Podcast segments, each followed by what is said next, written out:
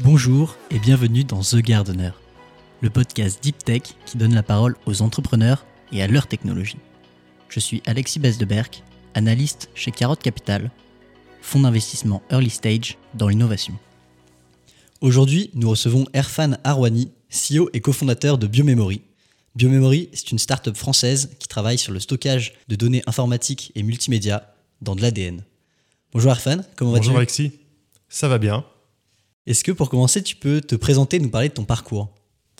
Oui, alors j'ai 45 ans, j'ai grandi en Alsace, mes parents voulaient que je sois médecin, donc j'ai fait ingénieur. J'ai ensuite poursuivi dans une école de commerce. J'ai fait un stage de fin d'études aux États-Unis, ce qui m'a durablement marqué parce que je travaillais pour une grosse start-up qui s'est revendue par la suite à SAP. Mhm. Je suis rentré, j'ai travaillé dans le monde bancaire. J'étais exclusivement en salle des marchés. J'ai travaillé avec euh, quelques euh, grands noms qui ont défrayé la chronique euh, lors des, tumultes des précédentes années.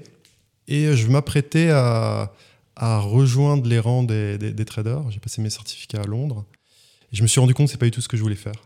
En fait, j'ai commencé à comprendre tardivement que j'étais pas fait pour ça et que j'avais besoin d'opérer un peu plus ma vie. Et quoi de mieux qu'entreprendre? Et donc, c'est la startup qui m'est tombée dessus. Pour contextualiser, en termes de stockage de données, où est-ce qu'on en est aujourd'hui?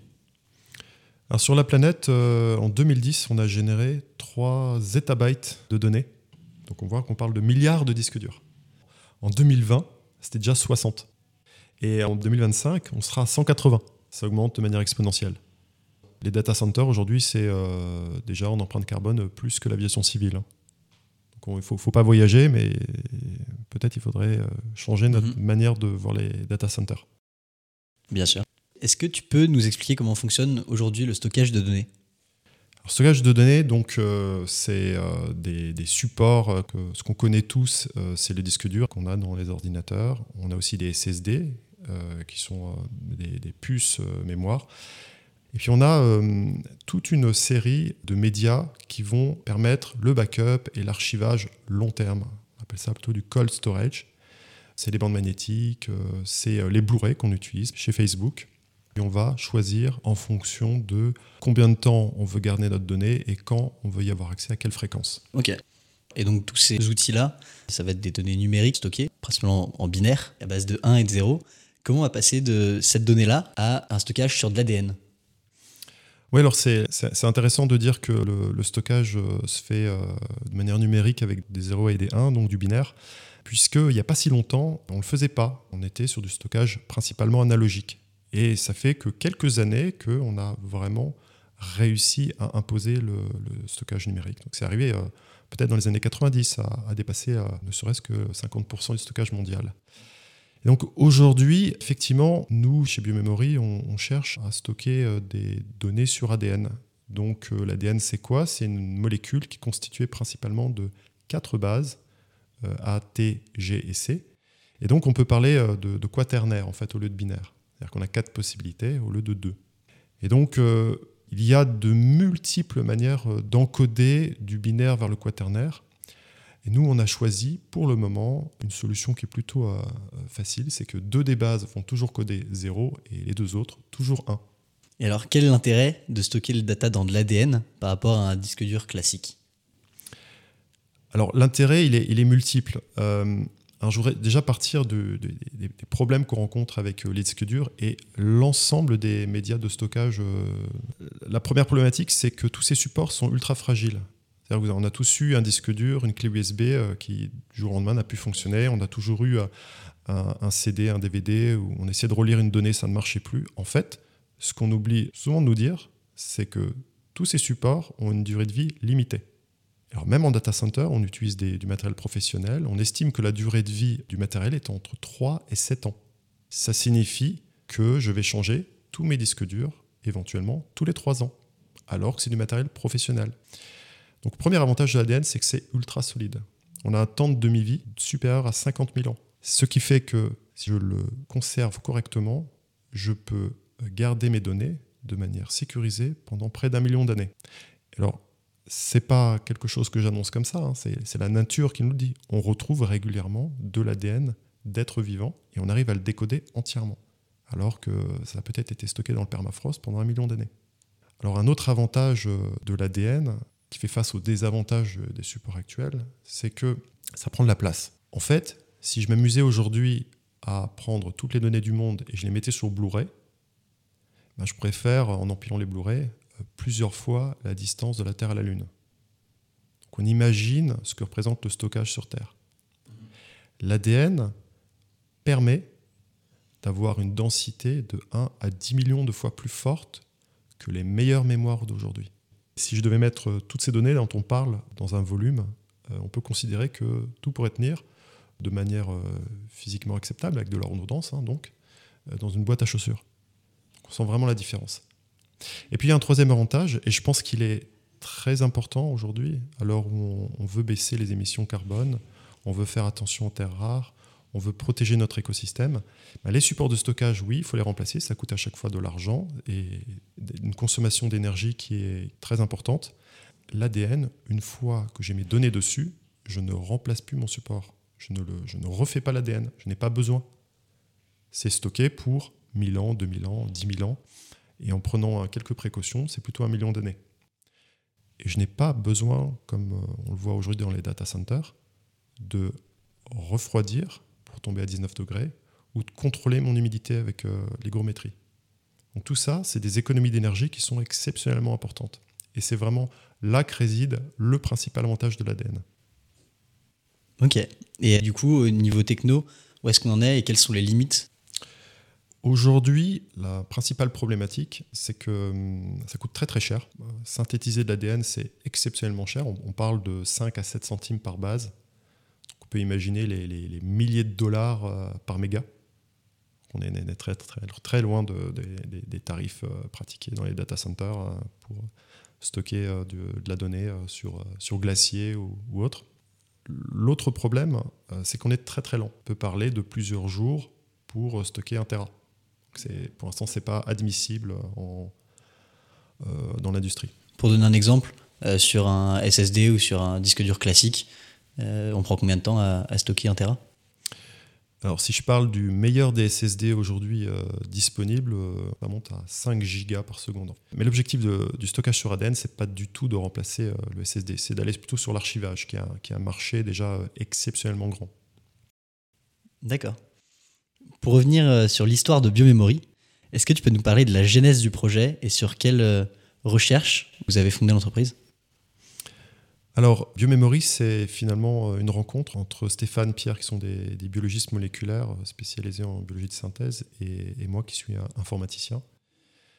Euh, j'ai été mis en relation par des anciens de Google, parce qu'on m'a dit, voilà, il y a des chercheurs qui ont trouvé un truc extraordinaire, et on pense que tu es une personne qui pourrait les accompagner pour mettre sur le marché leur, leur technologie.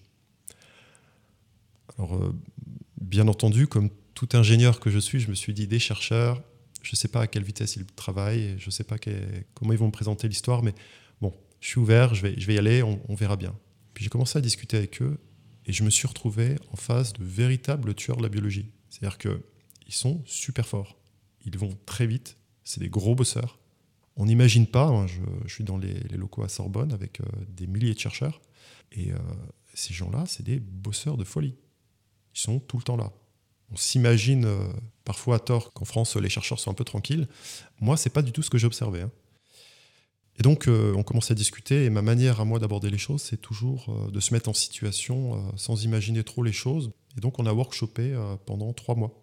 Et au bout de trois mois, ben, on a constaté que, un, leur technologie pouvait vraiment être utile au monde de l'informatique dont je viens, et deux, et c'était le plus important pour moi, humainement, ça allait bien, nos objectifs pouvaient s'aligner. D'accord. Et alors justement, cette technologie dont ils t'ont parlé euh, à ce moment-là, qu'est-ce que c'était? Quelle a été peut-être ta première impression par rapport à, cette techno que tu découvrais? Bah, Au début, je me suis dit, euh, ok, euh, ça a l'air très sympa comme technologie, mais j'ai l'impression qu'on n'y sera pas avant 50 ans. Mhm. Après, ils m'ont expliqué quel était leur domaine d'activité. Ils m'ont parlé de biologie de synthèse. moi, j'avais aucune idée de ce qu'était la biologie de synthèse. Donc, on leur demandait un peu d'explication. J'ai compris que c'était un peu le regroupement de trois choses. De la biologie moléculaire, hein, donc celle qui s'intéresse aux interactions des molécules dans, le monde vivant. Euh, c'est aussi la biologie des systèmes, où on, va euh, euh, prendre des systèmes du vivant et, s'y intéresser de manière mécanique, un peu comme une machine chez un ingénieur. et puis l'engineering. Donc tout ça ensemble, c'est la biologie de synthèse. Donc finalement, ça sert à quoi la biologie de synthèse? Ça sert principalement à, créer des fonctions biologiques améliorées ou en inventer d'autres. Hein, vous allez me dire, non, mais c'est quoi, c'est du transhumanisme? Non, pas du tout en fait. ça sert à faire des choses bien concrètes, bien réelles et qui, nous sauvent la vie. je vais donner quelques exemples. Éviter de tuer des canards et, des oies et, et, faire du foie gras de synthèse, que j'ai pu goûter d'ailleurs. Avec Gourmet? Gourmet, exactement. On avait reçu euh, l'année dernière dans le podcast. Et j'étais impressionné du résultat, vraiment. Moi qui fais du foie gras une fois par an, euh, je pense que je vais plus en faire. Euh, mais c'est aussi faire des bioplastiques, c'est faire du ciment, fabriquer du ciment sans utiliser la, débauche d'énergie qu'on utilise actuellement. Et il y a tout un pan de la biologie de synthèse qui s'intéresse à l'informatique. Et donc, dans cette partie-là, nous nous intéressons au stockage après, euh, naturellement, j'ai regardé euh, quel était euh, le niveau d'avancement dans le domaine. Et j'ai déjà constaté qu'on avait des équipements de lecture de l'ADN qui étaient ultra performants. Alors pourquoi? Bah Parce qu'il y a eu des programmes hein, depuis, la fin des années 90 qui ont visé à accélérer la lecture du génome. Et puis, bah, avec les temps qu'on vit, on a besoin de séquencer toujours plus rapidement. Et puis, euh, dans le domaine de l'informatique, on a des gros, gros besoins en termes de stockage et on n'arrive pas à surmonter ces besoins. Donc, assez naturellement, c'est à l'ADN que euh, beaucoup de, monde a pensé. Hein. Les, fabricants euh, de, stockage y pensent sérieusement et on discute avec eux. Et donc, on sait vraiment complètement fabriquer de l'ADN et mettre des données numériques dessus et relire. Et maintenant, ce qui reste à faire, ça va être de diminuer le prix et d'augmenter les débits. Et en fait, mes cofondateurs ont identifié, ont fabriqué une technologie qui permet euh, ces deux choses. D'aller beaucoup plus vite et qui permet de diviser les prix par mille. Et notre objectif, c'est euh, d'arriver d'ici, alors on est une deep tech, hein, donc on a des objectifs à long terme évidemment, mais à 2030 à 1 dollar du Tera. Et on est en mesure de pouvoir le faire. Ce n'est pas juste un objectif qu'on se fixe et en se disant bon, on verra bien comment on va faire. Non, non. On a un plan très clair qui exprime par des faits techniques euh, tout ce qu'il faut faire pour y arriver. D'accord. Et donc, cette prouesse technologique, ça passe par euh, de la biologie, ça part du hardware? J'ai conscience, ça paraît un petit peu nébuleux. Donc, euh, on a développé une techno qu'on a nommée DNA Drive en référence au disque dur. Et le DNA Drive utilise des principes issus de la biologie pour pouvoir éditer et copier facilement. En fait, le stockage, c'est avant tout de la copie. Hein. Et jusqu'à présent, on n'avait pas de solution pour faire de l'ADN neutre qui porte des données numériques. Et donc, c'est ce qu'on a inventé. Et aujourd'hui, on est effectivement capable de mettre des données numériques sur des molécules d'ADN euh, qui peuvent se répliquer, hein, des chromosomes ou des plasmides. Et donc, on va utiliser les plasmides pour porter des données numériques. Et ensuite, on va utiliser ces mêmes plasmides pour faire du clonage, donc de la copie. Et on peut obtenir des milliards de milliards de copies pour euh, le prix d'un grain de sucre. Donc euh, rien. D'accord, et donc vous allez euh, être capable d'éditer aussi euh, tout cet ADN si on modifie tes données? Oui, c'est certainement la question qu'on pose le plus souvent. comment ça se passe l'édition? Alors, comme on a organisé l'ADN sur un schéma proche du disque dur, c'est-à-dire avec ses clusters et ses blocs, on est capable d'adresser directement des portions d'ADN et de pouvoir faire les, modifications importantes. Mais en fait, j'aimerais euh, attirer ton attention sur un sujet, c'est que, étant donné que euh, ça prend pas de place en fait l'ADN et, c'est plutôt facile à, synthétiser avec notre techno, on peut parler de disque dur illimité sur lequel euh, finalement l'édition aurait peut-être un intérêt moindre par rapport à continuellement ajouter de nouvelles données quand on veut les modifier. Ce qui fait qu'on aurait un, versionning illimité de, tous les dépôts. Et par exemple, on pourrait stocker GitHub entièrement sans jamais oublier la moindre ligne de code du passé. C'est assez impressionnant. Aujourd'hui, où est-ce que vous en êtes? Vous avez déjà fait des premières copies, des premiers prototypes? Oui, alors euh, on avance beaucoup, ce qu'on a déjà fait euh, l'année dernière. Euh, c'est une preuve de concept qui a été de stocker la déclaration des droits de l'homme et du citoyen et la déclaration des droits de la femme et de la citoyenne sur ADN. Et ça a tellement impressionné les archives nationales qu'elles ont décidé de stocker nos, nos capsules contenant de l'ADN pour aller un peu plus loin, j'ai parlé de capsules. Donc, ce qu'on fait, nous, c'est qu'une fois qu'on a notre ADN hein, qui baigne dans un liquide, on va euh, lyophiliser tout ça, on va enlever l'eau Et on va mettre ça sur une plaque de verre qu'on va mettre dans une, capsule en métal sous atmosphère contrôlée. C'est la façon ultime aujourd'hui de, de, stocker l'ADN. Tant qu'à faire l'exercice, on l'a fait vraiment jusqu'au bout. D'accord. Est-ce que c'est fragile l'ADN Est-ce que ça nécessite des moyens de conservation qui doivent être optimales et très, très régulés Ou au contraire, c'est quelque chose qui est assez simple, qu'on sait bien faire aujourd'hui en termes de conservation elle-même, euh, euh, c'est très très solide, pas de problème. Hein. On, a, tous entendu ou lu euh, qu'il y avait des enquêteurs sur les scènes de meurtre qui des années plus tard étaient capables de recueillir de l'ADN. Ben, c'est parce que l'ADN c'est ultra solide. Si maintenant je stocke mon ADN dans des conditions optimales, on dépasse l'échelle de l'humanité. On, est sur des millions d'années, littéralement. Ça veut dire que je pourrais envoyer une sonde dans l'espace, partir très loin, et puis un jour peut-être des petits hommes bleus ou verts euh, découvrir ce que c'est que l'humanité avec, euh, avec l'ensemble de ce qu'on aurait stocké sur l'ADN.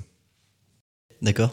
Et c'est quoi les prochaines étapes de développement pour Biomemory donc les prochaines étapes euh, de développement, en particulier technique, on, a, on a une techno qui peut être prise en charge par des, des, machines issues de l'industrie pharmaceutique et l'industrie médicale. Donc ces machines qui sont relativement chères, ce qui va nous permettre de diminuer les quantités euh, de réactifs par plusieurs ordres de grandeur, en fait, ce qui permet donc de diminuer les, prix.